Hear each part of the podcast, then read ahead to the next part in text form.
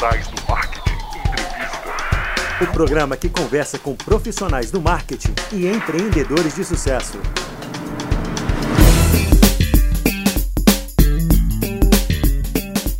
Fala pessoal, Helder Lima falando, tudo bem? Estamos começando mais um DDM Entrevista. Nessa temporada 2016 será o nosso primeiro episódio e esse episódio a gente conta com Cássio Politi, um profissional referência no mercado de marketing de conteúdo. A gente, aliás, só traz pessoas que são destaques no mercado de marketing digital. O Cássio é da Tracto, uma empresa que trabalha marketing de conteúdo para grandes marcas, grandes empresas. Ele, inclusive, citou nessa entrevista aqui vários cases, dividiu os cases da empresa dele conosco para que a gente aprendesse cada vez mais. Ele tem uma visão muito peculiar do mercado, uma visão às vezes muito crítica também. A gente falou sobre é, tendências de marketing de conteúdo, é, forma de fazer marketing de conteúdo. Também falamos da trajetória pessoal dele e se você quiser pular essa parte da trajetória pessoal, que é sempre o início da nossa entrevista, o que eu não recomendo, você pode ir para 15 minutos e 43 segundos. E também a gente aprofundou muito no, na questão de personas. Ele tem uma abordagem de personas muito interessante, eu espero que vocês gostem e aprendam assim como eu aprendi. Sem mais delongas, Cássio Politi no DDM Entrevista. Olá, amigos do Digitais do Marketing, sejam bem-vindos a mais um Digitais do Marketing Entrevista. Aquele nosso programa mensal que a gente traz sempre uma referência, um nome de peso no mercado de marketing digital brasileiro para dividir o seu conhecimento conosco. Eu sou Helder Lima e hoje estou tendo a honra de trazer aqui para bater um papo com a gente Cássio Politi.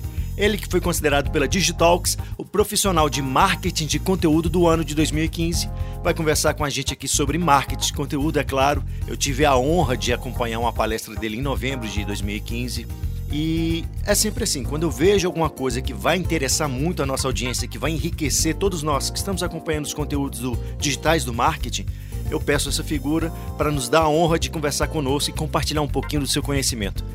Seja muito bem-vindo, Cássio. Tudo bom, Helder? Prazer em falar com você. Fico honrado de ser um dos entrevistados que eu já observei aí no Digitais do Marketing, que vocês trazem sempre alguém que, que vivencia esse mercado, então para mim é uma honra ser, ser um deles, ser um desses entrevistados. Imagina, o prazer é todo nosso, a honra é toda nossa. E se você, nosso ouvinte do DDM Entrevista, não conhece ainda o nosso formato, Saiba que a gente sempre começa a nossa entrevista perguntando da trajetória do entrevistado. A gente gosta disso para deixar bem explícito o caminho das pedras, as dificuldades que ele passou e como ele chegou a se tornar uma referência no mercado. Isso meio que desmistifica essa história do guru e a gente gosta sempre de quebrar essa barreira de que tem alguém ungido com conhecimento especial, nada disso. Todos os profissionais, grandes profissionais de marketing digital que eu conheci vocês também estão acompanhando na trajetória das nossas entrevistas são pessoas comuns, como eu, você, ouvinte que está aí, só que tiveram algum tipo de experiências, alguns insights diferentes e se especializaram cada vez mais em determinados nichos e podem compartilhar essa informação conosco. Dito isso, Cássio, eu quero saber de você. Como é que foi sua transformação do profissional de jornalismo, de, do jornalista, até se tornar uma referência nacional de marketing de conteúdo, inclusive premiado pela Digitalks? Eu queria que você contasse um pouquinho da sua trajetória para gente.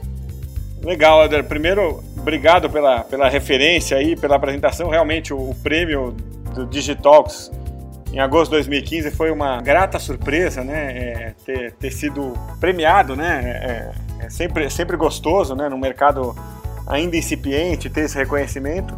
De formação, eu sou jornalista, trabalhei em redação no começo da carreira, trabalhei em rádio na Transamérica, CBN, Bandeirantes, depois é, trabalhei em jornal, né, ainda na época do impresso, na Gazeta Esportiva, embora não seja tão, tão velho assim, peguei o finzinho do impresso ali. E por oito anos eu fui diretor de conteúdo, que incluía cursos e, e o conteúdo em si, do Comunix, né, da, do portal Comunix, que é um portal ainda hoje bastante reconhecido. Na verdade, eu criei uma empresa de cursos para jornalistas é, por conta própria, isso faz tempo, isso foi em 2001 que eu criei essa empresa. Depois eu vendi essa empresa para o Comunix e fiquei por lá é, oito anos mais ou menos. E de lá, quando estava no Comunix, eu descobri ali a, que o que a gente fazia, que era compartilhar um pouco do conhecimento dos cursos como forma de fomentar a nossa audiência e a partir dali converter aquela audiência em novos clientes, aquilo já tinha um nome no mercado mundial, que era o Content Marketing, né? É, já tinha é, uma pessoa nos Estados Unidos organizando esse conhecimento, essa informação, chamada Joe Pulitz. Ele tinha na época uma empresa chamada Junta 42. Isso foi 2009, 2010. A gente começou a manter contato inicialmente pela internet. É, e aquelas é, oportunidades, aquelas né, sortes, na verdade, de, de, de, quem trabalha, você, Helder, também deve experimentar toda hora isso, todo mundo que nos ouve e que trabalha bastante tem aquela, né, aquela sorte de quem trabalha. Né? Quanto mais a gente trabalha, mais sorte a gente tem. E, e, e no meu caso, a sorte foi ter conhecido um grupo de pessoas nos Estados Unidos que trataram de organizar esse conhecimento, essa informação e chamar isso de content marketing, né? embora o termo já exista aí há muitos e muitos anos, há muitas décadas, né? aliás, há mais de 100 anos existe o conceito de content marketing, mas nessa era digital foram eles que foram os responsáveis por organizar. Então acabei me tornando muito próximo do Joe Pulizzi, é, que é o fundador do Content Marketing Institute, ele acabou sendo se tornando a principal referência em âmbito mundial do content marketing.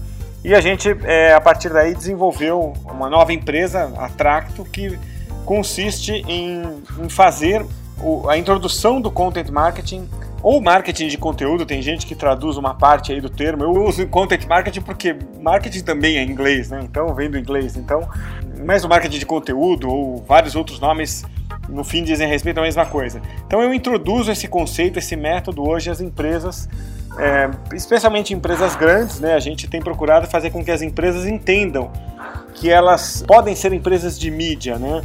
Então, pensa em uma marca qualquer aí, né? Sei lá, venda cosméticos, né? É, por que, que ela, ela tem que comprar mídia dos outros? Por que, que ela não pode ser ela própria uma empresa de mídia que fale de cosméticos o tempo todo, né? A gente introduz essa ideia para as empresas pararem de pensar um pouco em campanha, embora não tenha nenhum problema usar campanha, mas a campanha é muito cara, a campanha ela é o antônimo do content marketing, né? O que a gente procura a, trazer para as empresas é a ideia de que elas é, fazendo conteúdo continuamente, formando uma audiência continuamente e, e, e, que não pensem no conceito de campanha, elas acabam tendo um resultado muito maior, né, é, com investimento muito menor. E isso tem acontecido já, felizmente, com algumas empresas no Brasil, embora ainda se confunda muito content marketing com muitas outras coisas que não tem nada a ver com o conceito original. Bacana, Cássio. A gente ainda vai falar muito sobre a parte conceitual do marketing de conteúdo mas eu queria explorar um pouquinho mais do profissional. É, eu queria entender um pouquinho dessa trajetória do jornalista a um profissional de marketing. O que, que tem, o que, que você trouxe de background do jornalismo para o marketing, o que, que você teve de buscar mais informação. Eu acho, Helder, o seguinte: o, o, o jornalista tem um problema de formação. Outras áreas também têm. Se você pensar, o médico também tem, o advogado também tem, todos, muitos especialistas têm, né? Que é você na faculdade você é condicionado a pensar como empregado. Ok, para a maioria isso vai servir, porque muitos ali têm essa pretensão, não tem o perfil empreendedor, e, isso, isso a gente sabe que é a maioria da população mundial, ok. Mas uh, o jornalismo especificamente tem um, tem um, um lado um, um, pouco pior, né? Quer dizer, eles não apenas não te formam como empreendedor, não te conduzem a pensar como empreendedor na faculdade, mas eles têm aversão ao empreendedorismo, né? Então o cara que tem uma veia mais comercial, uma veia mais de inovação, uma veia né, de, de, de pensar um pouco mais a, né, a, a ser dono da, da, do próprio negócio, do próprio nariz, ele é mal visto, né? Ele não é, não é que ele não é incentivado, ele é mal visto, né?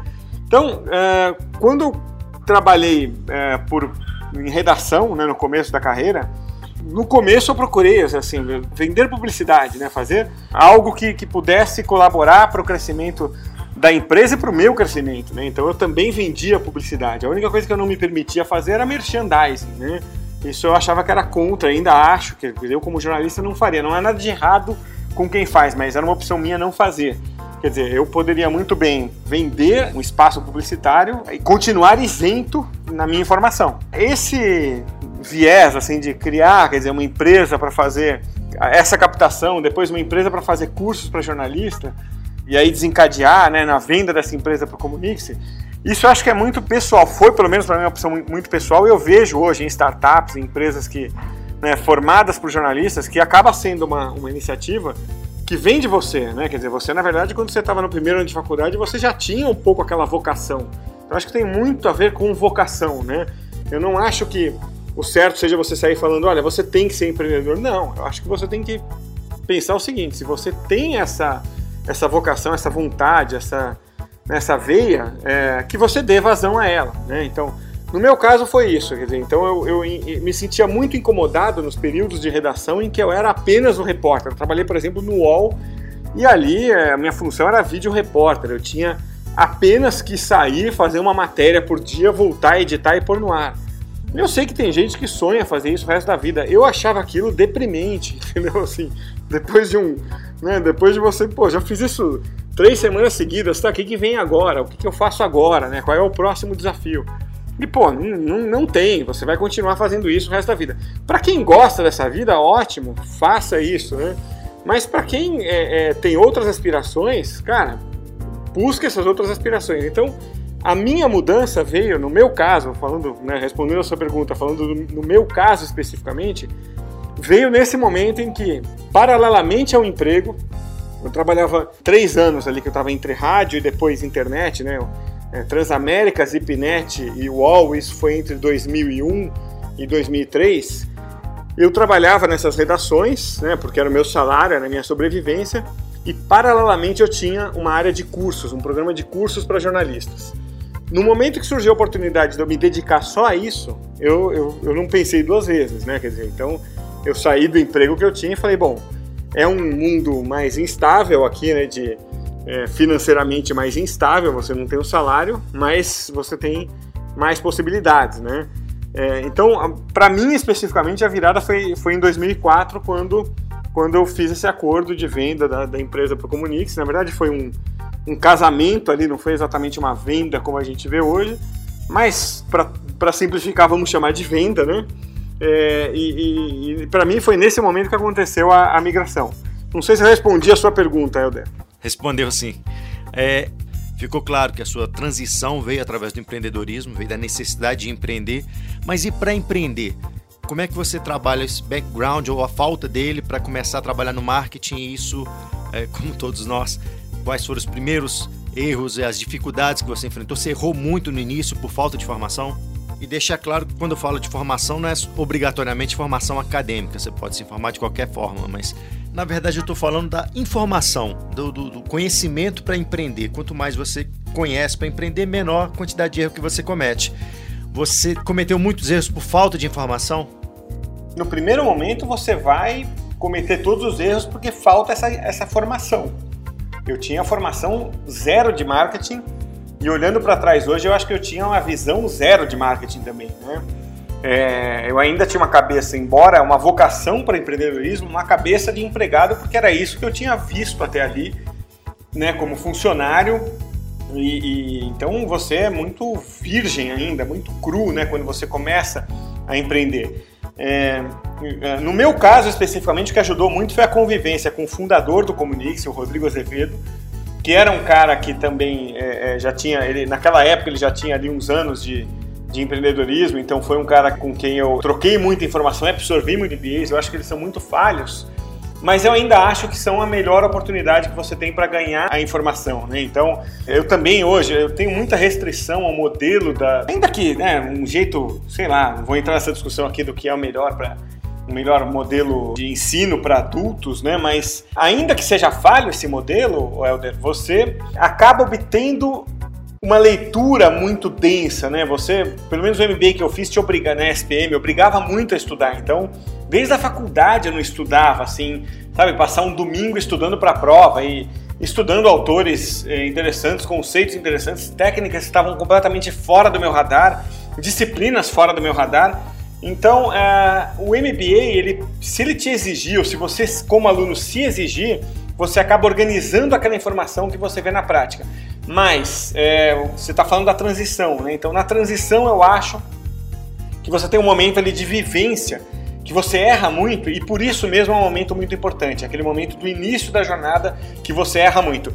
E se você me permitir, Helder, eu vou fazer uma observação que às vezes eu conversando com startups muito novas, eu acho que esse é um ponto que falta para o empreendedor da startup. Tá? Eu sou fã do modelo de startup, eu acho que é, é, é um modelo que junta ali um cara que está completamente afim de empreender, né, com alguém que está afim de correr o risco, é, que é um investidor, e sai esse casamento e, e, e, muitas das grandes ideias que nós tivemos, inclusive na nossa área de content marketing no, né, no mundo todo, vieram da iniciativa de startup. Mas eu acho que, por outro lado, um prejuízo que o empreendedor que pensa como startup tem é justamente esse início, essa falta dessa vivência de um projeto na, na, na época né, dele, dele começar a rodar sem investimento, né, dele começar a rodar com vacas magras.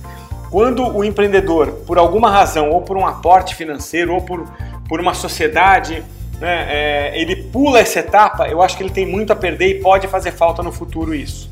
Tá? Então eu diria que esse primeiro momento de você ter é, quebrar a cara algumas vezes, ele é muito importante para o seu, seu crescimento posterior. Sim, sim. E falo de carteirinha, eu quebrei muita cara, 12 anos empreendendo, errei muito mais do que acertei, mas muito mais é, erros do que acertos, mas o grande lance é persistir e aprender com esses erros, né? Eu queria saber de você o seguinte, se você pudesse apontar é, para as pessoas que queiram se inserir no mercado de marketing de conteúdo, tanto no Brasil quanto no mundo, qual que é a, área que as pessoas deveriam observar mais, que vai ser a, a próxima tendência, digamos assim? Se eu tivesse que apontar uma grande tendência para longo prazo no, no content marketing mundial, seria o que a gente chama de intelligent content, né? ou traduzindo conteúdo inteligente. Eu tenho até medo de, de, de, usar essa expressão muito cedo aqui no Brasil, ou dessa expressão cair na boca do povo, porque é, as pessoas vão dar o, a definição que elas quiserem para né, é, conteúdo inteligente, assim como fizeram já com content marketing. Né? Estão definindo do jeito que eles querem e não do jeito, vamos dizer que que o, que o mundo tem definido o content marketing. O Brasil vai ganhando uma visão muito rasteira do content marketing e eu tenho medo que isso aconteça com conteúdo inteligente. Mas, em resumo, conteúdo inteligente seria a próxima etapa e é o que se discute como tendência hoje nos Estados Unidos. É o conteúdo que possa ser lido tanto por humanos quanto por máquinas. Né? Então, ele envolve algumas outras disciplinas, como Big Data, né? como talvez a internet das coisas, e uma série de outras disciplinas que vão acabar é, migrando, convergindo no conteúdo inteligente. Então, é, é, é acredita-se que num futuro não muito distante, talvez aí coisa de 5 anos nos Estados Unidos, uns 8, 10 no Brasil, é, você vai falar de conteúdo é, e de tecnologia de forma que será quase impossível falar de um sem falar do outro. Por quê? Porque cada vez mais a gente precisa que os processos sejam simplificados e otimizados. Né? É isso que as empresas e, e, e, e os pensadores do conteúdo hoje no mundo é, buscam, certo? Não muito distante daqui, se é que já não acontece hoje, a gente vai ver talvez as pessoas de TI olhando para content marketing, as pessoas de estatística olhando para content marketing, engenheiros olhando para content marketing, porque tudo isso vai trabalhar de uma forma muito convergente, né? Então, é, eu acredito muito nessa tendência também, viu, Helder?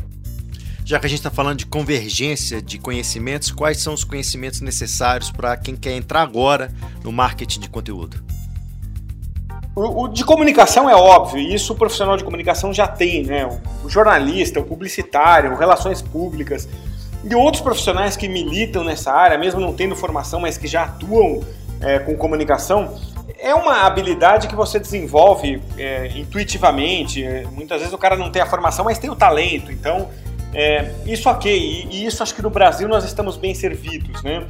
É, agora, para isso se desenvolver, eu entendo assim que uma necessidade é, fundamental, uma, uma, habilidade fundamental que falta hoje é, no mundo todo, mas no Brasil numa, numa dose um pouco maior, é a habilidade né, de você é, pesquisar. Né, assim, e não estou falando de pesquisar no Google, estou falando de você pesquisar o seu público, de você entrar na mente do seu público, entender o comportamento desse público né, de uma forma que você é, não conseguia entender antes de fazer a pesquisa. Eu quero dizer, você conseguir é, olhar para o seu público-alvo com base zero, sabe? Você olhar para o público e falar assim, cara, eu vou assumir primeiro que eu não sei nada sobre o meu público e aí eu vou investigar como é que o meu público é, se comporta, quais são os seus interesses, seus pain points, é, quais são né, os seus, uh, as suas necessidades, quais são os canais de comunicação por, ele,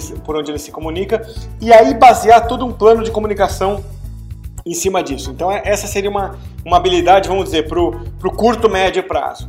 Agora, para o médio e longo prazo, assim, para a gente não, não, não fugir muito e não viajar muito aqui, Alder, eu diria o seguinte: é uma habilidade de você é, raciocinar objetivamente, né? É, de você conseguir é, comprovar resultados. Tá? É, então, eu acho que essa é uma, uma habilidade que a gente tem que ter é, para você é, valorizar a área de comunicação e marketing ou content marketing dentro de uma empresa ou dentro de uma prestação de serviço. Por quê? O que acontece? O, a mensuração de resultados ela ainda é muito subjetiva. Os profissionais que militam em content marketing ainda é, procuram mais encantar o cliente ou o chefe do que provar para eles que houve resultado. Nada de errado em encantar o cliente ou o chefe, nós também procuramos fazer isso. Mas falta o outro lado, né? Falta você falar, olha, a, além de, de, de, vender uma ideia para você, de fazer você se encantar com uma ideia, eu quero também te provar que isso deu resultados. Eu quero, aliás, provar para mim mesmo que todo esse esforço de comunicação trouxe algum benefício real para a empresa, né? Que é, aquela marca é, desfrute como marca né? seja novos clientes, seja fortalecimento da marca, seja um novo posicionamento, seja retenção de clientes, enfim, algo que seja importante para a marca como um todo e não apenas para a área de comunicação, né? E não apenas, ah, eu tive tantos views, eu tive tantos likes, eu tive é, números que só importam para a comunicação. Então, eu diria que são essas três habilidades, para resumir a minha resposta aqui hoje. A de comunicação, que eu acho que já está bem dominada, a gente tem é, milhares ou dezenas ou centenas de milhares de profissionais e agências e departamentos de comunicação craques no Brasil. Isso a gente está bem servido. O segundo é entender melhor quem é o público, criar a habilidade de, de pesquisar melhor o seu público, de, de fazer isso uma cultura é, que não dependa de contratar uma, uma agência, você faça isso ah, é, impulsivamente, né? E é, terceiro, você mensurar resultados. Né? Acho que essas três habilidades são é, as que eu diria que é, serão imprescindíveis no Brasil, assim como talvez já sejam imprescindíveis nas empresas que fazem content marketing da, né, com maior qualidade nos Estados Unidos. Cássio, eu acho que hoje a gente tem a oportunidade de falar um pouquinho mais dos, dos, objetivos que a gente consegue alcançar com marketing de conteúdo. A gente pode vender mais, a gente pode é, reforçar, ter um reforço de marca, um reforço de reconhecimento da marca, a gente pode desovar um estoque, por exemplo, a gente pode reposicionar uma marca. Quais são os objetivos que a gente pode alcançar com marketing de conteúdo? Para todos esses objetivos servem Outras técnicas podem servir também. Eu, eu inverteria a ordem dessa visão, né? Quer dizer, eu acho que as empresas, na maioria dos casos, elas não sabem o que elas querem, né? Então, assim, ela chega lá e fala, ah, eu quero ter alguma coisa aqui, eu quero ter conteúdo. É, tá, e você fala, pra quê que você quer? Ah, eu quero, eu quero para ter um blog bem movimentado, eu quero ter um canal no YouTube cheio de visualizações. Ok, esse não é o meio, né? Quer dizer, esse não é o fim, esse é o meio, né? Então as empresas discutem muito o meio, né? Então, é, eu, eu, eu, começaria uma abordagem com... Aliás, eu começaria, não, eu começo uma abordagem com o cliente dizendo assim, o que, que você quer, né? Você quer reter clientes, você quer gerar clientes, né? Você quer é, fortalecer marca, você quer posicionamento, você quer... Enfim, o próprio Joe Pulitzer no livro, no terceiro livro dele, ele tem uma lista de possíveis é, objetivos, de objetivos comuns essa lista passa de 15 objetivos comuns, né? não é que são os únicos objetivos que o content marketing pode, pode é, é, alcançar, são os objetivos mais comuns. É uma lista que tem ali 15 objetivos. Maravilha, você pode passar para a gente o link desse, desse, desses objetivos para a gente colocar no, tá, é, no post? Posso sim, o link, é, para quem quiser, vai direto no livro dele, tem, o livro dele tem um site, chama epiccontentmarketing.com. Né? Então é contentmarketingepico.com, né? mas em inglês, epiccontentmarketing.com. E ali vai ter o livro do John e, e o próprio contentmarketinginstituto.com traz vários desses objetivos. A gente na Tracto também muitas vezes é, publica conteúdos relacionados a esses objetivos. Mas eu, eu queria deixar claro aqui, nesse bate-papo, Helder, que existem várias formas de você fazer content marketing. Né? Você pode fazer de diversas maneiras, mas o, o conceito por trás disso é um só, né? Quer dizer, o conceito por trás disso é o seguinte: pense na sua marca, seja ela qual for, venda né, é, ações na bolsa, que ela venda sapato, que ela né, venda serviço, não importa o que ela vende. Pense na sua marca como uma marca de mídia, né? Então imagine assim, se você fosse uma emissora de TV ou um site na internet que, vem, que vivesse de conteúdo, o que você faria? Né? É, é simples o que você faria, né? Você buscaria formar um público para o qual você seja relevante, para o qual você possa, no final do ano, né, é, dar uma olhada na lista de pessoas que realmente se importam com você e tem você como uma referência para um determinado conteúdo, seja ele de entretenimento, seja ele é, o que for, que você tenha aquilo como um canal de comunicação né, é, que você é, acompanha. Né? Então vou citar alguns exemplos de marcas que fazem isso com excelência. Né? Melhor caso no mundo que eu conheço é o Red Bull, né? o energético Red Bull. Red Bull tem um canal na, de TV na internet. Verdade. E como lembrei do Rafael Reis que disse que a Red Bull é uma empresa de mídia que porventura vende energético. Porventura vende energético, mas produto é energético, né? Quer dizer, é, é mais Uh, ah, para você ter uma ideia, a Red Bull ela vende também o serviço de criação desse tipo de vídeo que ela faz para o canal dela. Então, quando ela bota uma corrida de avião na orla do Rio de Janeiro, né, ela está agindo como uma empresa de mídia, ok? Aquilo vai ganhar mídia espontânea, os jornais vão cobrir, as TVs vão, vão cobrir, mas o grande interesse da Red Bull é fazer com que aquilo vire conteúdo para o seu canal de comunicação.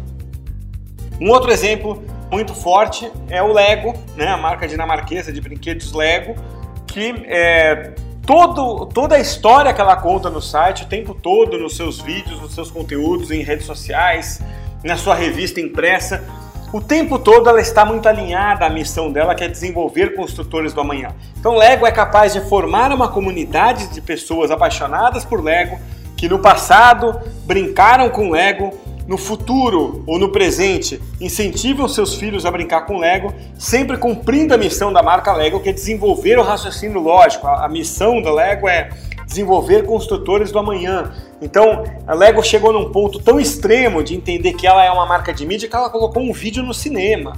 Né? Então, quer dizer, é, são duas marcas que servem como exemplo muito forte. E para citar uma brasileira, eu diria que aqui no Brasil, o Itaú consegue fazer um trabalho muito forte também né, de desenvolvimento de conteúdo. Aí você vai é, é, pensar comigo, olha, pô, mas essas empresas também compram mídia, né? Essas empresas também têm um lado de propaganda muito forte, um lado de relações públicas, assessoria de imprensa muito forte. Sim, sem dúvida tem, de content marketing também muito forte. Aí é que tá, a gente tem visto ao longo dos anos que os casos de maior sucesso são empresas que trabalham em várias frentes de comunicação. É, então, você fazer content marketing não significa que você é, não possa fazer publicidade. Você só não pode confundir uma coisa e a outra. Content marketing é conteúdo contínuo. É você formar um público-alvo e você abastecer esse público de informação útil e relevante para ele, né, de modo a cativar essa audiência o tempo todo. É, e depois você é, naturalmente converte essa audiência para público seu. Então você primeiro tem uma fase de fomentar esse público. Então, em momento algum você pensa em campanha, você pensa em um trabalho muito voltado para resultados imediatos, como acontece com a publicidade, né? Então, é, você pode fazer um, você pode fazer o outro, só não misture os conceitos. É o único conselho que eu daria. Para voltar no, no, na origem da sua questão, né? O conceitual do content marketing o que é? É você fazer um trabalho contínuo em que você se comporte como uma empresa de mídia e que você forme um público-alvo a partir daquele conteúdo contínuo. Né? É por isso que eu diria que o antônimo de content marketing, o oposto de content marketing é campanha. Né? É, porque campanha, por definição, tem uma data de encerramento.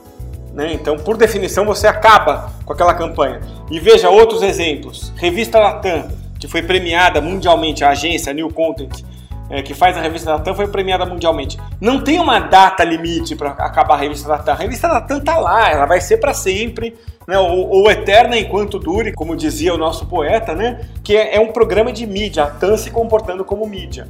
Né? Por isso que me dói quando eu leio e eu fico preocupado quando eu leio é, artigos brasileiros que falam: ah, vamos fazer uma campanha de marketing de conteúdo. Cara, não existe campanha de marketing de conteúdo.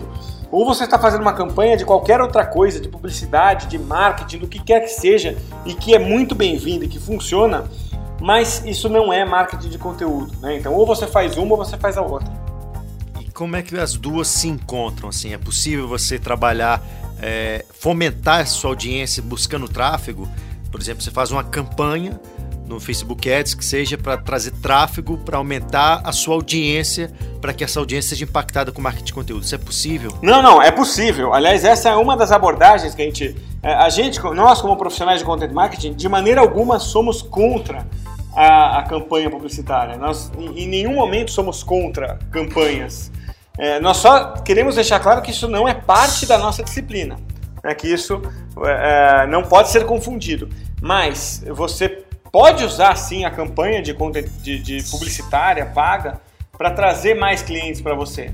Né? É, claro, obviamente você pode fazer isso, é, mas eu não chamaria de content marketing. Isso que você está dizendo agora, Helder, posso então usar a publicidade para fomentar a minha audiência? Isso é o que eu mais recomendo para os meus clientes. Tá? É, é, o que eu mais recomendo é o seguinte: continue fazendo publicidade. E geralmente são grandes clientes, então eles têm verbas gordas para publicidade. Continue fazendo a campanha. Mas nesse momento de transição de uma cultura old school, né, de meramente publicidade, para uma cultura mais nova de content marketing, nesse momento pegue parte dessa campanha publicitária e jogue com o intuito de você fortalecer a sua audiência.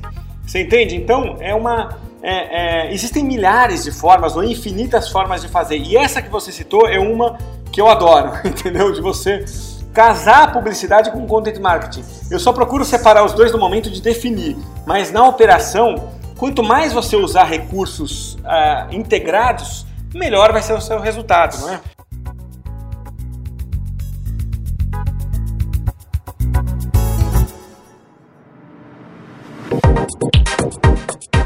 Para o nosso papo não ficar muito conceitual, Cássio, para a audiência absorver melhor o que a gente está falando, vamos raciocinar um atendimento, um, um, processo de criação de marketing de conteúdo para a empresa do início ao fim, pode ser? Vamos lá, vamos lá. Você quer um briefing? Vamos, vamos fingir um briefing ou você tem um, uma etapa que você vai passando passo a passo? Como é que você quer fazer? Olha, eu, eu consigo te passar em cinco etapas aqui. Você te serve se, se, se eu te passar é, é as minhas cinco etapas, né? Existem, existem de novo, é, quem estiver ouvindo aqui, entenda isso como um, uma, uma, trilha, sabe? Não um trilho, sabe? Então são as, as minhas cinco formas de fazer. É, e, e, invente a sua, né? Como diz a, a propaganda lá. É, então, eu, eu, costumo falar da, das cinco etapas. A primeira é a definição de objetivos, que a gente já citou aqui, né? Helder. E esse acho que é o principal problema que eu vejo na maioria das marcas, né? É, elas não sabem exatamente, elas vão para uma reunião de briefing sem saber exatamente o que elas querem. Esse acho que é o primeiro problema. Então essa primeira etapa é definir esse objetivo com mais clareza, né?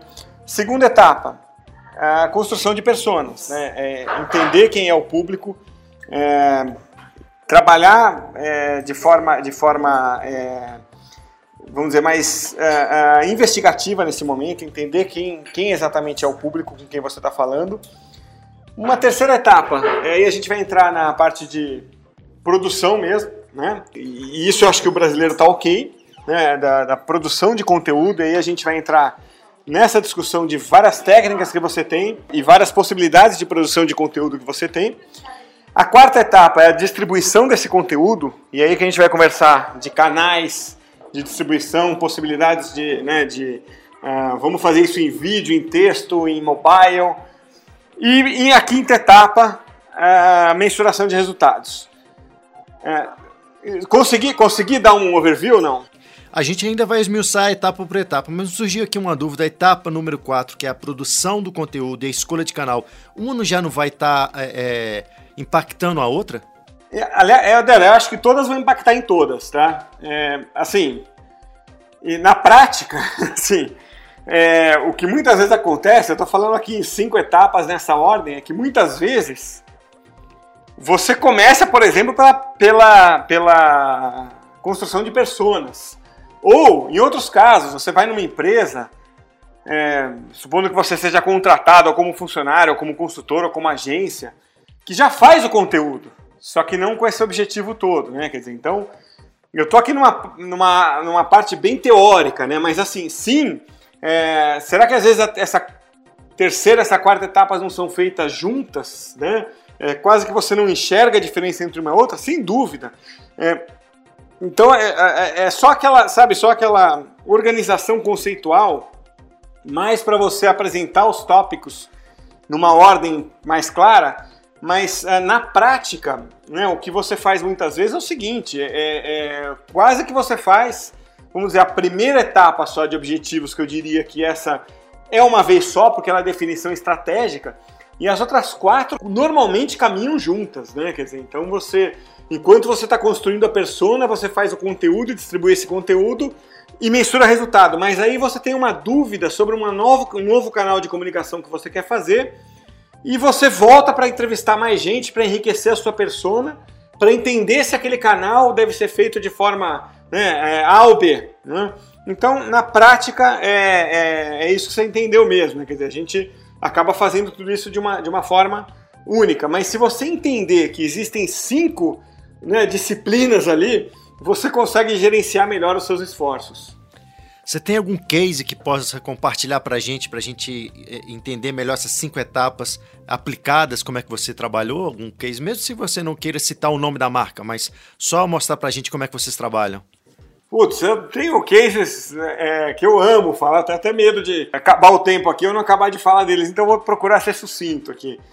Mas eu vou citar é, para cada uma dessas disciplinas clientes diferentes, pode ser assim? Porque aí a gente vai pensando né, o que é mais forte de um do outro. É, em, em, geral, é, Helder, a gente tem uma. uma é, eu, eu, acredito, tem várias opiniões aí sobre isso. Vou dar a minha e acho que você, nas entrevistas digitais do marketing, pode ouvir outras opiniões e deve ouvir, e espero que elas sejam divergentes da minha. É, mas a minha posição é que sempre o objetivo, em última análise, é financeiro. Né? É para empresas privadas, obviamente. Né? Então, é, quando você fala em awareness da marca, para que, que você quer a marca mais conhecida? Em última análise, para vender mais. Né? Você quer reter clientes, para quê? Para faturar mais, para vender mais para aquele mesmo cliente. Você quer cross-selling, upselling, tudo isso é para vender mais. Às vezes, você tem, não tem isso no horizonte muito perto, né?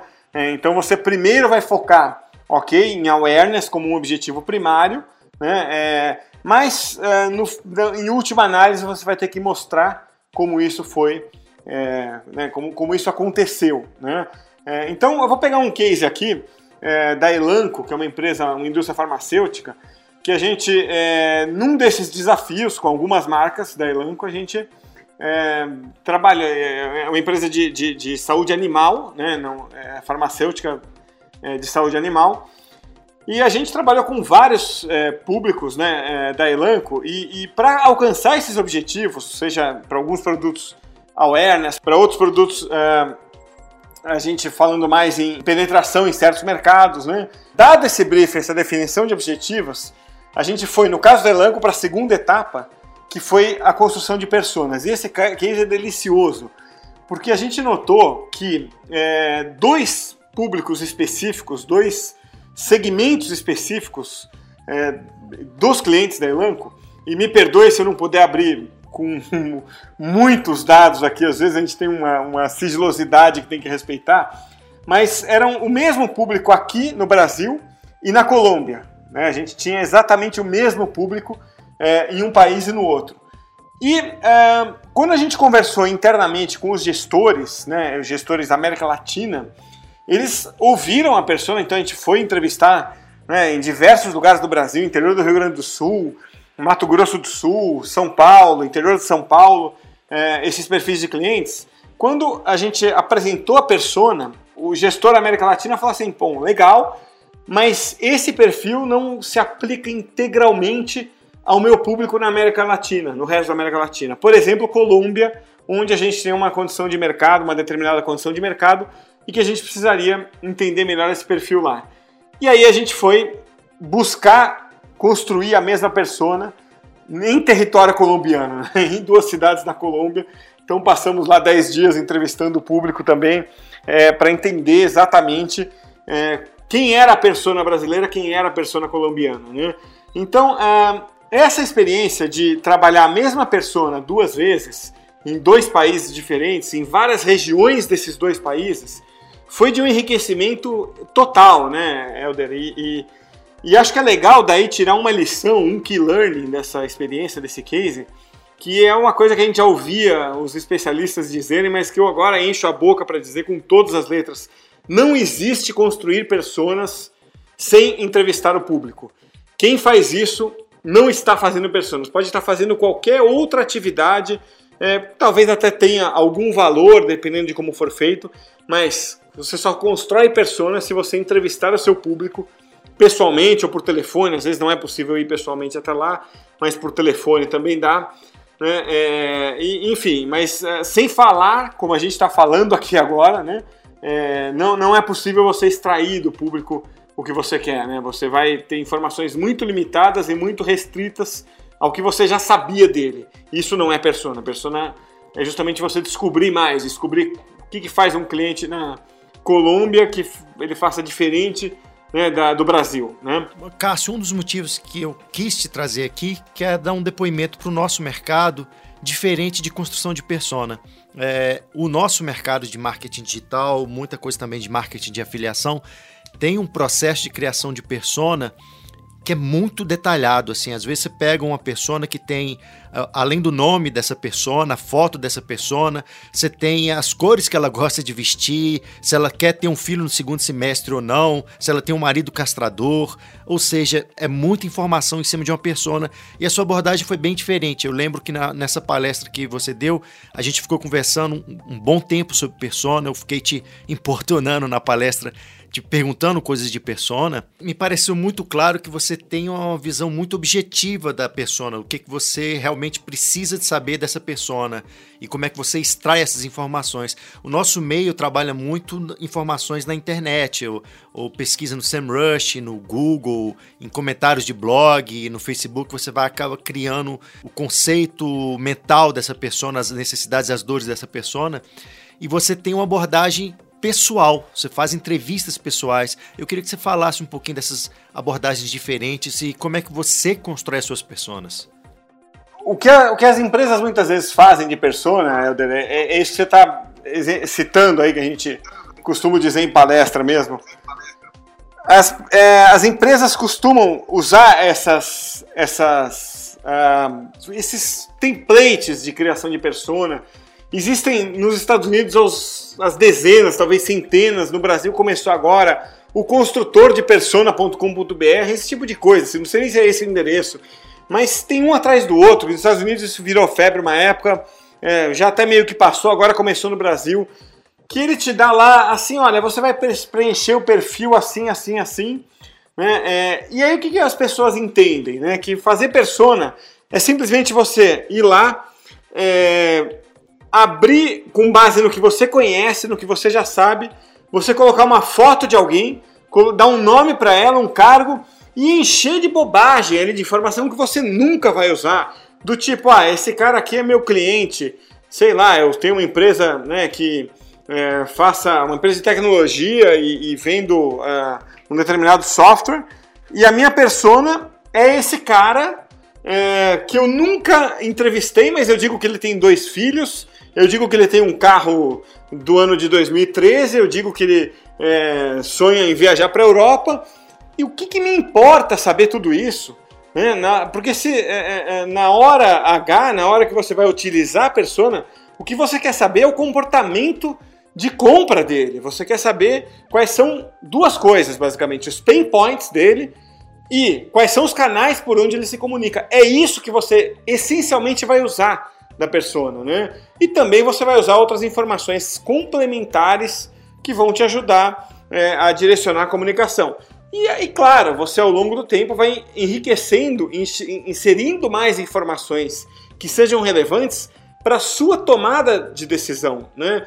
É, a persona ela serve para isso, para na hora que você está ali falando, fazendo conteúdo, você abra aquela imagem, aquela tela, olhe para aquele cara e escreva para ele. E converse com o Marcos, por exemplo, que é a sua persona de TI, que é o cliente, que se comporta de tal forma ou tal forma.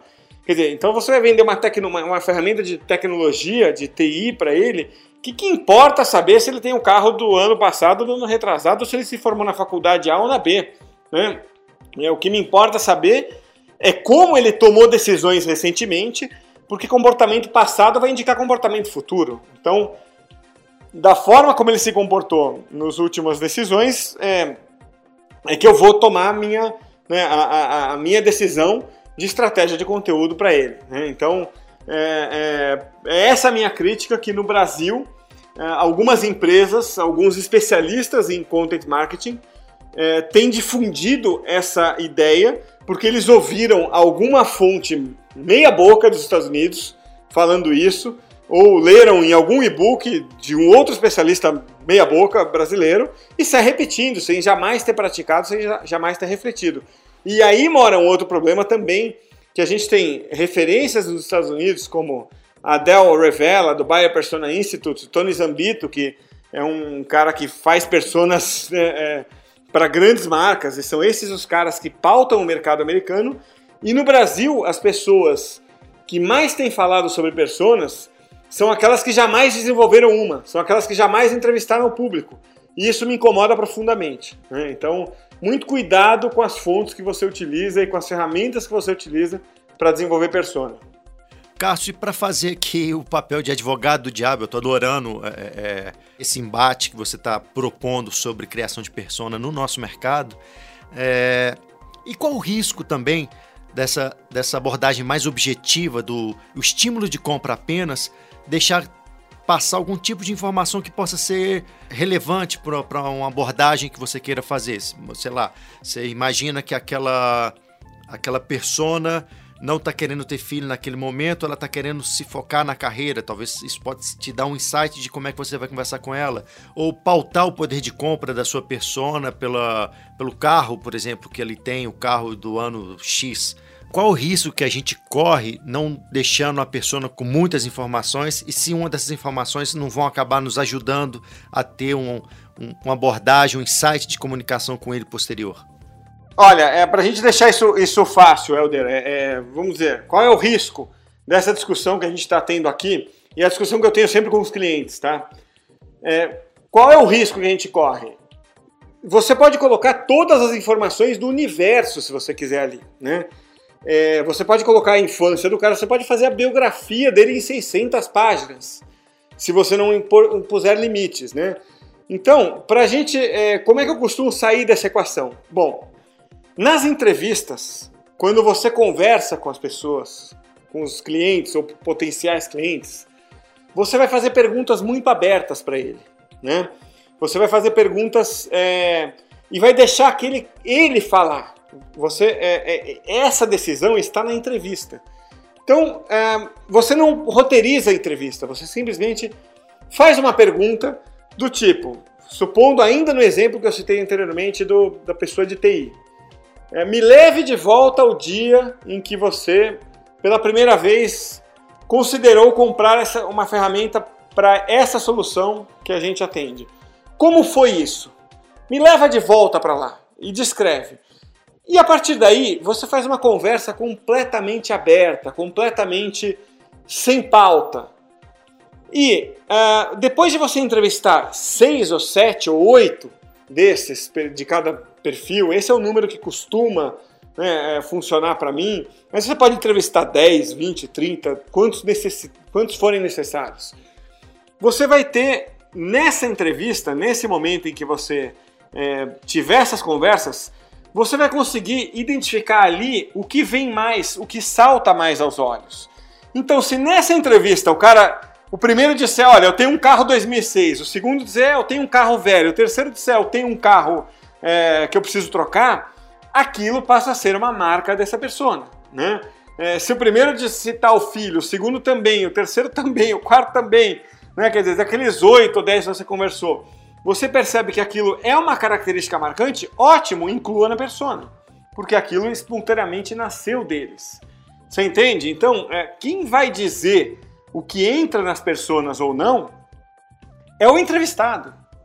Se você fizer uma, uma, entrevista bem aberta, uma entrevista bem solta, né? É ele que vai te dizer isso. Então eu vou te dar alguns exemplos reais. Já aconteceu comigo né, de entrevistar exatamente para tecnologia, né, é, para um cliente que vende um serviço né, de, de monitoramento. Né, é, aconteceu exatamente isso. A gente é, entendia, imaginava que todas as pessoas que fossem ser entrevistadas conheciam a fundo a ferramenta. Quando a gente começou a, a, a conversar com elas, a gente via assim, olha, eu não tenho nem login e senha. É o, o, funcionário aqui da minha empresa ou é o meu cliente que me passa esses dados. Eu apenas interpreto os dados, né? Então veja que isso a gente nem imaginava que fosse entrar na persona, né? Quer dizer, é um cliente é, é, que a gente vai falar de usuários de um sistema que não tem nem login e senha, ele simplesmente sabe receber o relatório daquela ferramenta e tomar decisões em cima dele. É um estrategista. Né? Quer dizer, então uh, isso deve entrar. Né? Esse cara não, não tem login e senha. É, mas em momento nenhum ele me falou dos dois filhos dele. Eu não sei nem se ele tem filho, não sei nem se ele é casado, se ele é solteiro, né? se ele é homossexual, se ele é juntado né? com, né? com uma namorada da infância, se ele. Eu não sei nada, não me importa saber, porque não é algo que apareceu na entrevista. Então consegui responder para você, Helder? Sim, muito bem. Eu queria ficar um pouquinho ainda mais nesse tema de persona, porque eu acho que é uma carência no nosso mercado. É, muita gente começa uma campanha de marketing, ou uma ação de, de marketing de conteúdo, que seja, ou de afiliação, na área de marketing digital, enfim, em geral, é, sem entender bem quem vai comprar, sem entender bem como é que são as dores, os pain points que você mencionou, as dificuldades dessas pessoas que estão buscando nessa compra. Ninguém compra um produto ou compra um serviço. Compra a tarefa a ser entregue. Você não compra uma furadeira, você compra um buraco na parede. Sendo assim, quanto mais você entende das expectativas das pessoas, das tarefas a serem entregues, por que, que elas estão buscando aquilo, você vai conseguir sempre êxito melhor na sua venda. E como você tem uma abordagem bem diferenciada da criação de persona, é, eu acho que esse papo seria muito rico para nossa audiência. Eu queria que você esmiuçasse mais. Eu lembro que na nossa palestra a gente conversou, na sua palestra, eu fiquei é, é, te monopolizando sobre a questão de persona. E eu perguntava sobre quantas pessoas deveriam ser necessárias para que você chegasse na persona, se dados estatísticos iam ajudar. E você comentou que quantas mais perguntas você fazia, quantas mais pessoas você entrevistava e elas começavam a se repetir, você estava chegando próximo à sua pessoa. Eu queria que você falasse um pouquinho mais sobre isso. É, tem isso, a gente, é, a gente não é tão preocupado com a parte estatística, porque isso é uma herança que vem até da pesquisa quant e da pesquisa quali, né? Quando você vai fazer uma pesquisa quantitativa, claro, o universo é pesquisado, aliás, a amostra vai ser, tem que ser representativa do universo, ou seja, é, você tem que entrevistar ali um número X né, é, de, de pessoas a, a, numa né, uma amostra que aleatoriamente é, seja selecionada para representar o universo. Então, a preocupação da quantidade de respondentes, até para até você conseguir calcular a margem de erro, ela é muito importante em pesquisa quantitativa. Em pesquisa qualitativa, isso já não é tão importante. Você muitas vezes tem é, entrevistas em profundidade, pesquisas qualitativas que fazem entrevista em profundidade com uh, meia dúzia de pessoas, oito, dez pessoas, né? Então, o que eu costumo fazer, é, é, muitas vezes o cliente me pede no começo, olha, eu quero que você tenha pelo menos 50 entrevistados. Quando eu chego lá no 25º, vou fazer uma reunião para mostrar, ele fala, pô, acho que não precisa dos outros 25. Realmente não vai precisar, porque é, o que a gente está fazendo aqui, primeiro, é um, é um instrumento de tomada de decisão interna. O que nós precisamos ter é certeza de que aquelas informações são características comuns das pessoas, né? Então, é, como eu trabalho com isso, com essa questão de, de quantidade? É, é, de uma maneira muito simples. É, tão simples quanto, né, quanto é, a prática nos, nos permite ser. É o seguinte, é, eu vou fazer a primeira entrevista, segunda, terceira, lá pela sexta, eu começo a ter a sensação de que eu já sei o que o sétimo entrevistado vai dizer. Eu já sei exatamente tudo o que ele vai dizer. É, e começa a não, não, ter novidades. Então, ali entre o sexto e o oitavo, eu paro, é, vou conversar com o cliente e falo: olha, é, tem aqui, a gente tem essas descobertas. Tá, mas esse ponto e aquele ponto não ficaram claros. O que, que você me diz disso? Não sei. Não entrevistei, não perguntei isso. A conversa não foi para esse lado. Vou ligar para mais quatro ou cinco e vou tirar essa dúvida. E vão surgindo novos insights e novas dúvidas até que chega um momento em que você está todo coberto, né? Você já tem é, todas as dúvidas é, sanadas, né? Isso vai, vai render. Oi? Não, clientes novos. Daí eu ligo para novos. É... Exatamente. É, agora, aconteceu já na nossa vida aqui de, de ligar para os mesmos, porque, mas é mais quando você não entendeu um ponto, entendeu? Na, na hora você achou que você entendeu, quando você vai bater com o cliente, você viu que, que é, existiam mais alternativas, né? Quer dizer, ou é, é, já aconteceu, por exemplo, o seguinte: é um cliente é, na área financeira e é um cliente muito grande, internacional, é, e não ficava claro se o, a reclamação do cliente, vamos dizer, o problema do cliente era com o software que essa grande empresa fornece, ou se era com a, a empresa, a consultoria que, que implantava aquele software.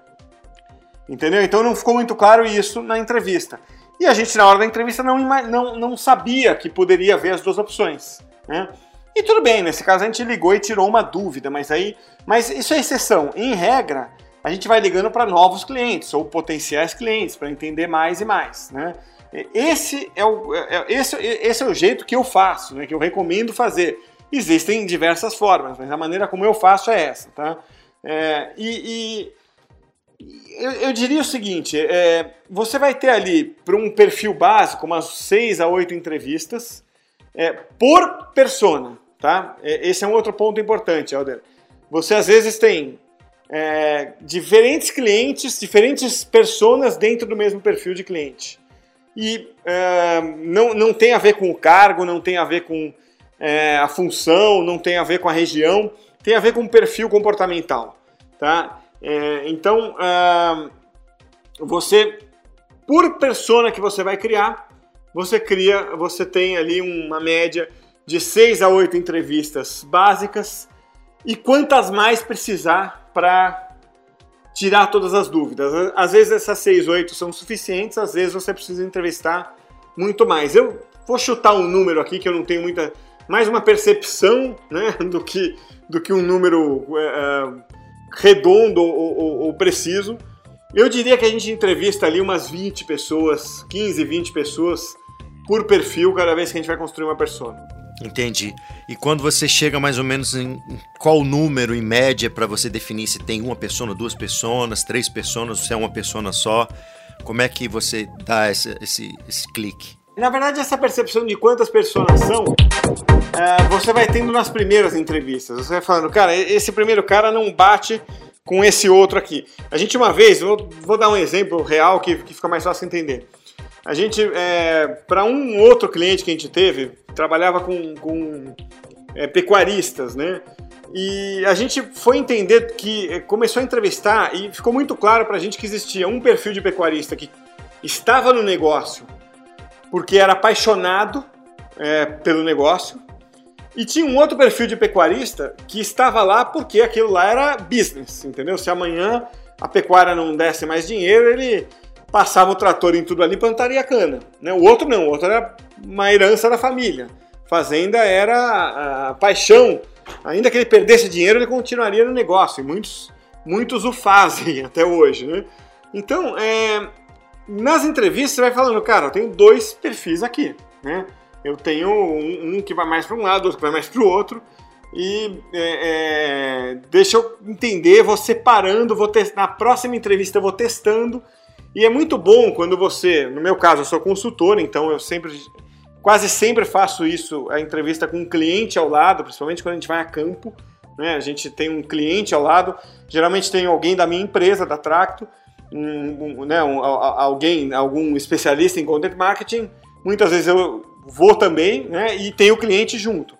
Então, após a entrevista, aquela reuniãozinha de rodinha ali, para você, é, sabe, é, apurar e depurar o que foi falado, né, é, ela, ela, ela funciona muito para esse direcionamento, tá? Então esse é um jeito que eu costumo fazer. Né? Depois de duas, três, quatro entrevistas, bate um papo ali. Né? Às vezes você entrevista os três juntos, às vezes cada um vai entrevistar um, depende da dinâmica que você combina na hora ali. Mas é, essa, é, esse papo pós-entrevista, mesmo que seja por telefone, aquela papo na reunião, é, é o que vai é, começando a, direcionar. Né? Você vai juntando percepções de várias pessoas e vai abrindo para ter duas, três, quatro pessoas, quantas você achar que deve. Maravilha, Cássio. A gente cobriu bem, eu acho, a parte de persona. Agora você vai entrar na parte que é da criação do conteúdo. É... Eu vou, vou, aproveitar até uma brecha que você deu aí sobre o seu cliente de, de da agropecuária. Então você começa a criar um, um, um conteúdo para esse cliente que é apaixonado pelo que faz, então o conteúdo dele vai ser muito mais emocional, e o outro é um cliente de performance, é a questão estritamente financeira, o conteúdo dele também vai ser direcionado para isso. Isso procede? Não, procede, e aí é, é o seguinte: na parte de conteúdo para esses caras, é, o que, que, você vai fazer? É, vai, você. Vou exagerar um pouco aqui só para conseguir exemplificar bem. Para um, você vai é, quase que falar assim, né? quase que um conteúdo tipo cães e companhia, sabe? Eu amo o que eu faço, né? É, eu amo a minha vaca, sabe? Uma coisa meio assim. É, vida de pecuarista, sabe? Um conteúdo mais é, nesse sentido. Claro que eu estou falando em linhas bem gerais, bem estratégicas aqui. E para o outro, uma linha mais revista exame, sabe? The Wall Street Journal, sabe? O, o, o preço da. o valor da arroba, sabe? Uma, a, a, algo do tipo, né? Ou do litro de leite, ou dependendo do que for a atividade dele. Então, é, é essa decisão que a gente quer tomar com base na persona. Bacana. Eu achei uma coisa interessante que você falou e que você citou como referência do trabalho que você vai criar de conteúdo para aquela persona específica, nesse caso para duas pessoas diferentes, citou um Cães e Companhia e outro Revista Exame. É legal a gente se referenciar também por editoriais, por revistas ou por programas de TV, para a gente começar a raciocinar como é que a gente tem uma determinada abordagem para uma pessoa e para outra? Sem dúvida. É, sabe o que acontece, Helder? É, e aí já falando da parte 3 e 4 aqui, né, de produção de conteúdo e distribuição. É, eu, eu, o que eu entendo é o seguinte, é, a gente precisa ter repertório, né? Então, é, eu não sei... É, é, eu, eu, quando, especialmente quando eu viajo, assim, eu, eu adoro Claro, na navegação na internet também, mas quando eu viajo e, e vou fazer essas entrevistas e é, ou mesmo viagem por outras razões pessoais, eu costumo ficar muito atento a todo tipo de mídia e conteúdo que eu consiga ver, né? É, porque o repertório pode funcionar muito bem, né? É, então, se você me permitir eu já avançar aqui nessa parte 3 e 4, é, eu vou dar um outro exemplo de um projeto que está em andamento agora, que esse eu posso falar abertamente dele, que ele é, é apaixonante esse projeto, que é um projeto ligado ao Ayrton Senna, né? É, chama Ayrton 1960, é, de um artista inglês que criou um quadro do Ayrton Senna é, com peças de roupa dele e da família, é, peças de jeans, né? Ele reconstruiu uma, uma foto do Ayrton Senna em jeans, é, com pedaços de jeans e foi entregue a foto para a mãe dele a dona Neide ficou muito emocionada ao, ao ver a foto.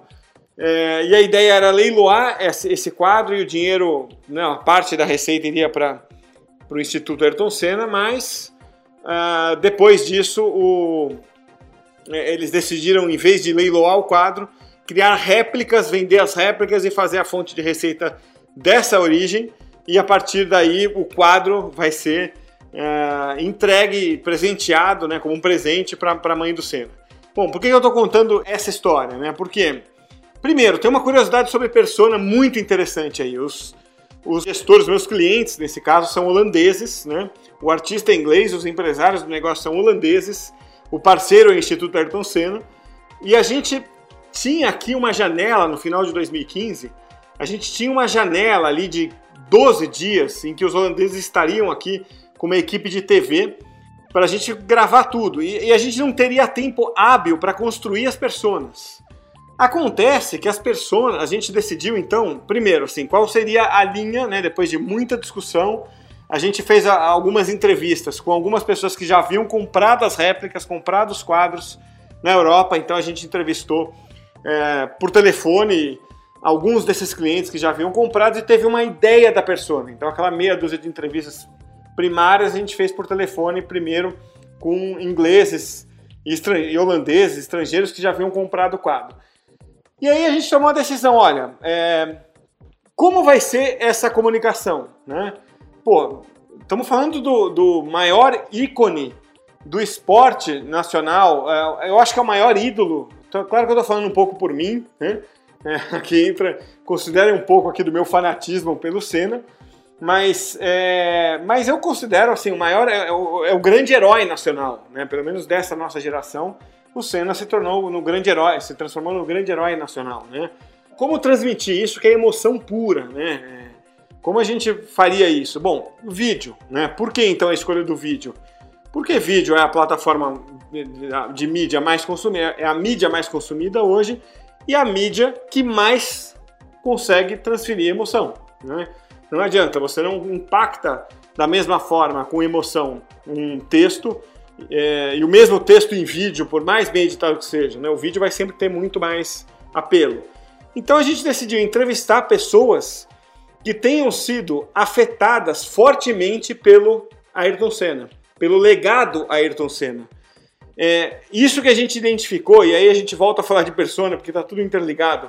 Quando a gente entrevistou os, por telefone, previamente, cinco ou seis desses fãs que compraram o produto a ser vendido, ficou muito claro isso. Eram pessoas que tinham tido alguma mudança de atitude ou algum benefício muito claro e significativo para elas a partir do legado Ayrton Senna. Quase que como uma religião, né? as pessoas tinham sido beneficiadas diretamente por seguir os valores e os conceitos que o Senna nos deixou, né? Então a gente precisava encontrar pessoas que fizessem isso também e fazer um documentário que vai sair em 2016 contando a história não mais do Senna, porque essa história já foi diversas vezes contada e bem contada por muitas fontes. Mas a gente queria contar as histórias das pessoas que foram influenciadas pelo legado do Ayrton Senna. E veja que interessante, daí a gente tem a aplicação de três desses passos num case só, né? e num momento só. A gente, durante as entrevistas, continuou construindo personas. A gente tinha tido uma prévia das personas por telefone, mas a gente fez em torno de 20 entrevistas com pessoas desse perfil, que são os potenciais compradores do quadro. E nas entrevistas a gente obteve muito mais informação e foi preenchendo as personas.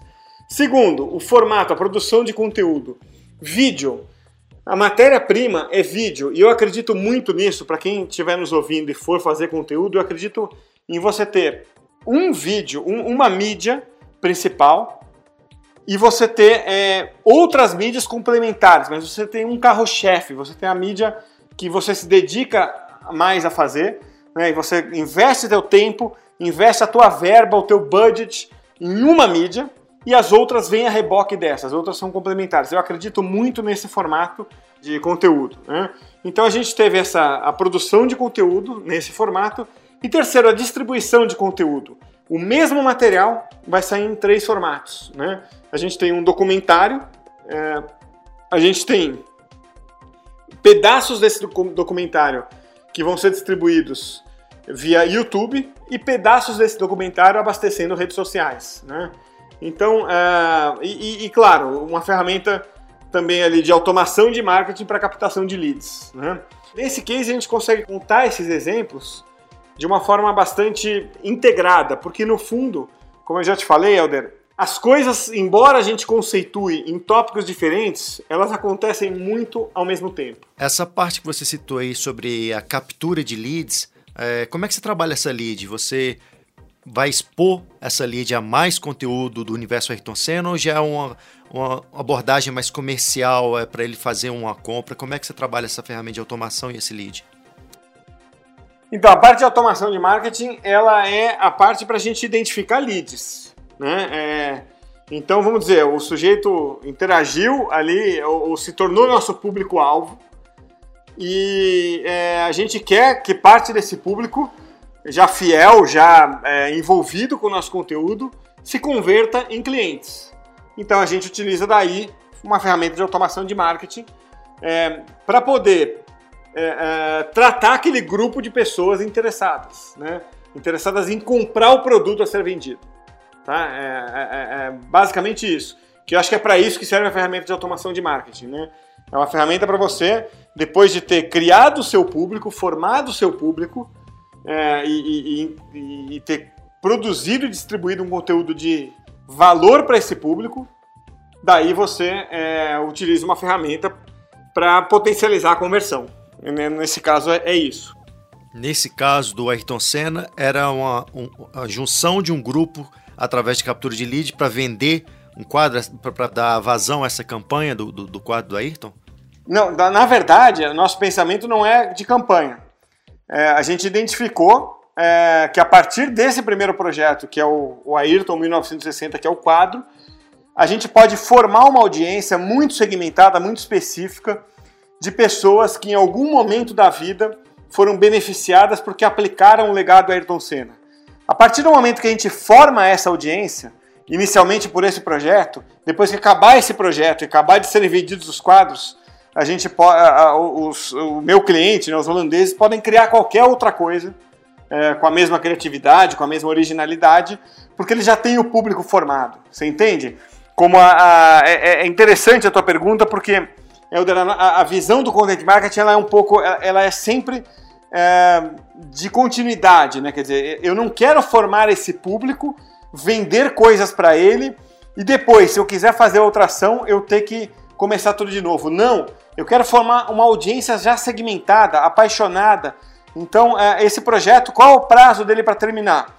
Bem, a venda de quadros no dia é, 20 de março de. Agora, eu não sei se estou falando bobagem aqui, no dia do aniversário do Senna, se eu não me engano, é 20 de março é, de 68 que ele nasceu. Então, é no dia 20 de março de é, 2016 a gente encerra o projeto de vendas e a partir dali tem que nascer alguma outra coisa né, que sustente o projeto, porque a audiência está, terá sido formada. Você entende? Então é, é legal falar desse projeto, porque é isso, né? Então a gente tem falado com os clientes, com os holandeses. Inclusive em abril eu, eu estarei lá em Amsterdã para essa reunião de continuidade do projeto, né? Quer dizer, tá. É, qual é a sua próxima ideia? Veja, você já tem uma audiência formada. É, pensa na Rede Globo, vai, só para citar um exemplo fácil não vamos entrar aqui em juízo de valores de quem gosta, quem não gosta da Rede Globo. Vamos só usar um exemplo fácil que todo mundo enxerga. A Rede Globo ela tem uma audiência, tem vários públicos ali formados, consolidados. Ela pode pegar no horário ali da, das 11 da noite, tirar um programa que ela tinha e colocar uma novela das 11, como ela fez. Ou ela pode no sábado trocar a Regina Casé pelo Thiago Leifert. A audiência está lá, ela pode ir mudando os programas, mas a audiência está lá, ela tem que criar meios e pode renovar esses meios de cultivar essa audiência. Mas ela não vai falar assim, olha, vamos encerrar aqui a Rede Globo, não existe mais Rede Globo, amanhã a gente nasce como TV qualquer outra coisa, né? Como, sei lá, é, é, TV ao vivo e, e, e, e, é, agora é uma nova marca, uma nova, um novo esforço, vamos fazer todo o investimento para fazer essa nova TV funcionar. Não, ela continuará sendo Globo, né? O que pode mudar, a audiência continuará sendo a mesma audiência, serão as mesmas pessoas. O que vai mudar é a forma como ela entrega o conteúdo, ela renova aquele conteúdo para o conteúdo não envelhecer. Mas a, o content marketing para uma empresa de mídia é natural. O que a gente quer é justamente que as empresas que não são de mídia se comportem como uma. Fantástico. Bom, como a gente trabalha agora a questão de métricas, como é que a gente vai mensurar o resultado? Pois é, esse, esse é o calcanhar de Aquiles, né?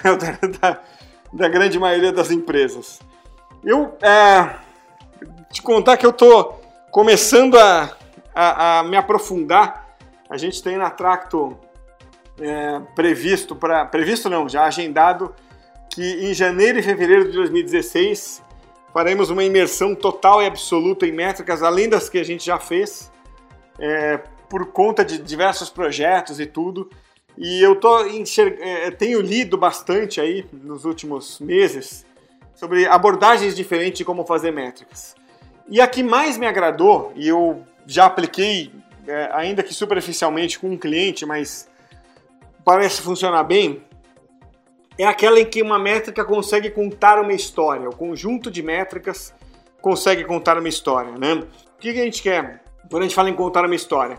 A gente quer mostrar numa jornada de um cliente quais foram os resultados, os passos importantes que ele deu e quais são os passos, é, vamos dizer, que é, não foram decisivos, mas que fizeram parte daquela jornada.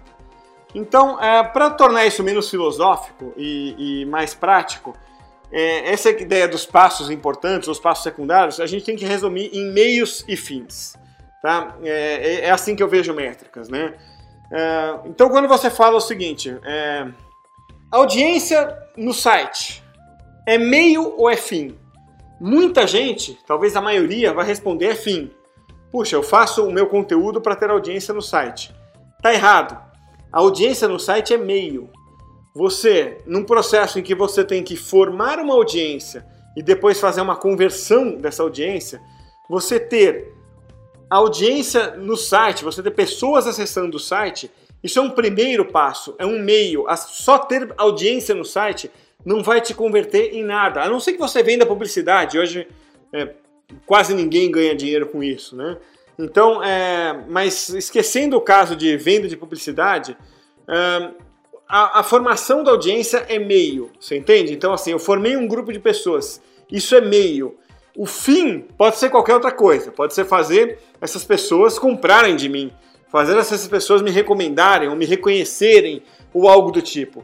Então, o que existe hoje no mercado é, é uma supervalorização, uma inversão das métricas. As, as empresas e as pessoas olham para métricas que são meio e dão a elas o, o peso de fim.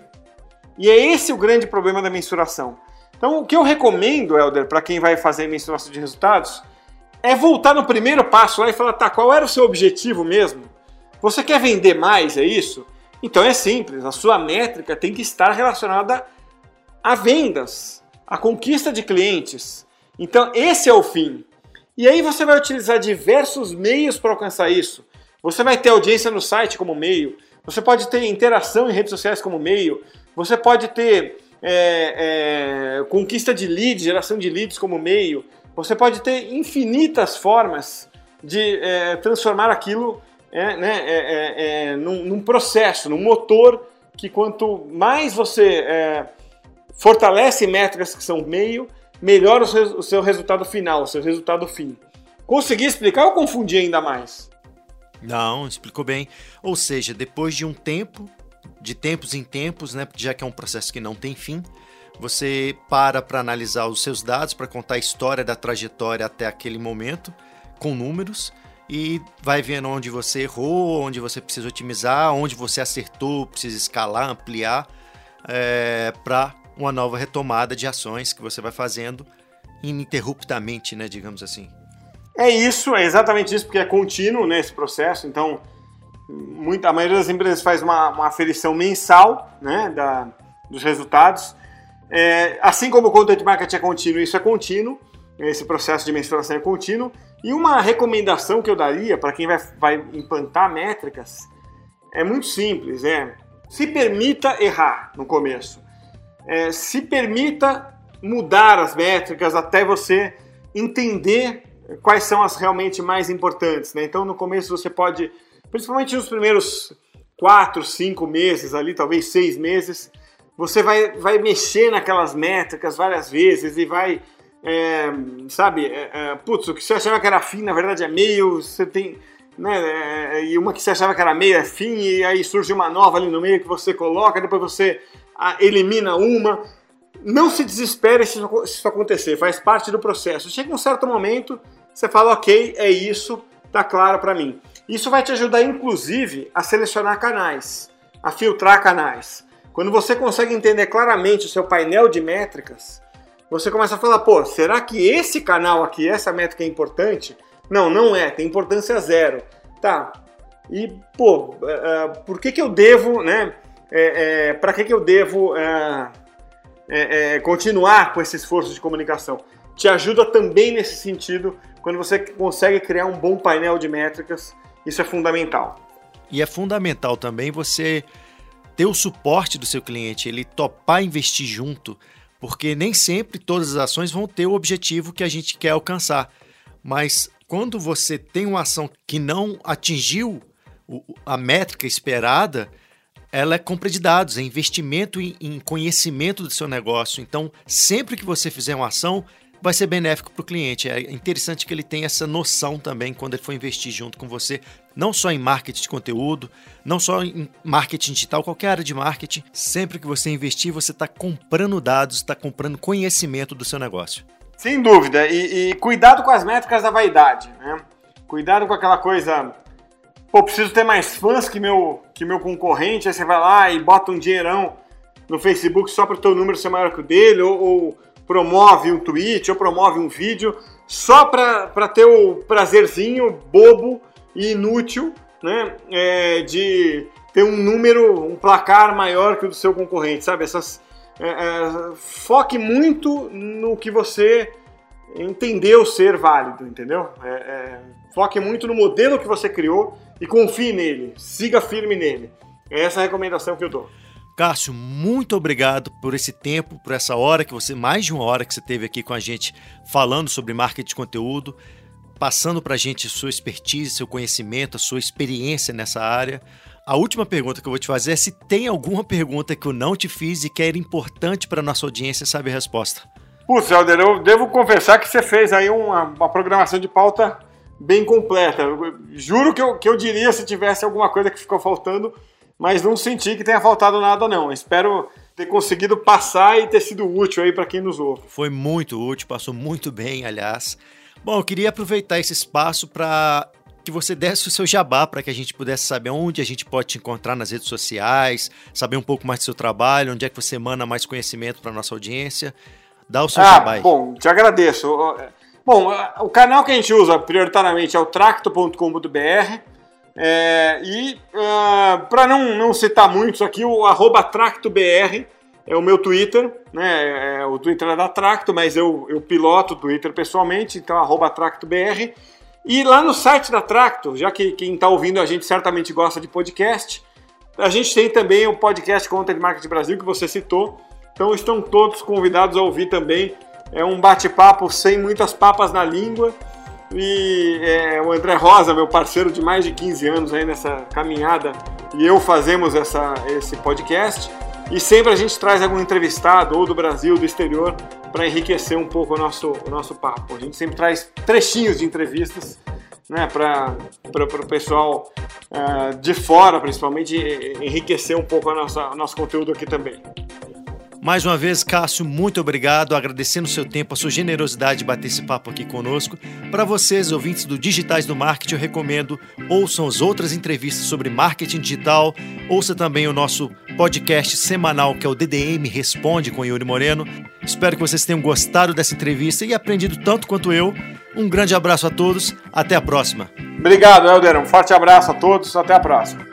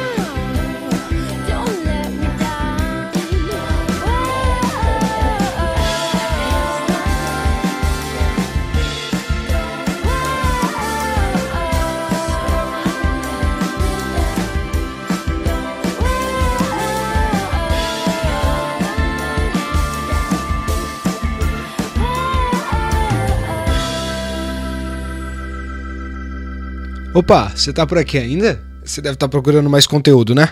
Então por que você não vai agora para o digitaisdomarket.com.br e aproveita e se registra? Assim, toda vez que a gente tiver novos podcasts e artigos, a gente pode te avisar e você também tem as portas abertas para sempre vir e publicar o seu artigo, o seu conteúdo como um membro ativo da nossa comunidade. Muito obrigado mais uma vez por ter ouvido esse podcast e a gente se vê na próxima.